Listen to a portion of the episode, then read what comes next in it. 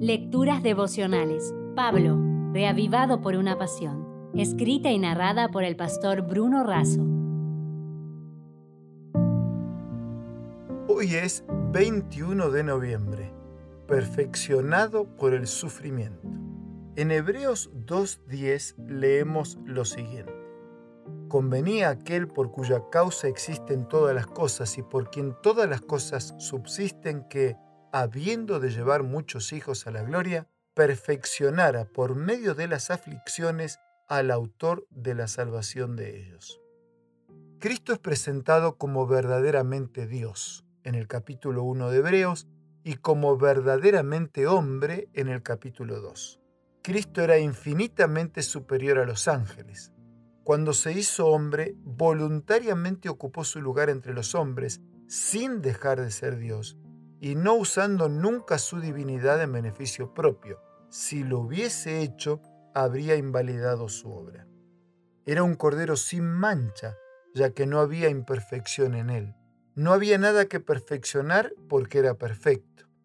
Ese sufrimiento era la preparación de nuestro Señor para su ministerio sacerdotal de ser como nosotros, a fin de representarnos ante el Padre como mediador. No se enfermó de pecado por uso o abuso, se enfermó de pecado porque asumió nuestra carga de pecado. Diferente es el sufrimiento como medio de corrección enfocado con una finalidad disciplinaria, la de producir justicia y santidad en nosotros. Existe también el sufrimiento como retribución, como la exigencia de la ley de Dios, tan inamovible como cualquier otra de las leyes de la naturaleza. Fue el primer sufrimiento por asumir nuestra naturaleza y nuestra carga de pecado, enfrentando las tentaciones. Cristo es el autor, fundador, guía y príncipe de nuestra salvación. Títulos que se asignaban también a los héroes. Por eso algunos lo llaman el pionero, porque hizo posible que los pecadores sean llevados a la gloria de Dios. No obstante, Cristo es mucho más que un pionero. Él es el Salvador, y los que lo siguen son los redimidos. Elena de Huay lo resume así. Nuestro Redentor no manifestó las imperfecciones ni las debilidades humanas, pero murió a fin de obtener nuestro derecho a entrar en la tierra prometida. El capitán de nuestra salvación fue perfeccionado mediante el sufrimiento y de este modo fue hecho idóneo para ayudar al hombre caído exactamente en lo que necesitaba ayuda.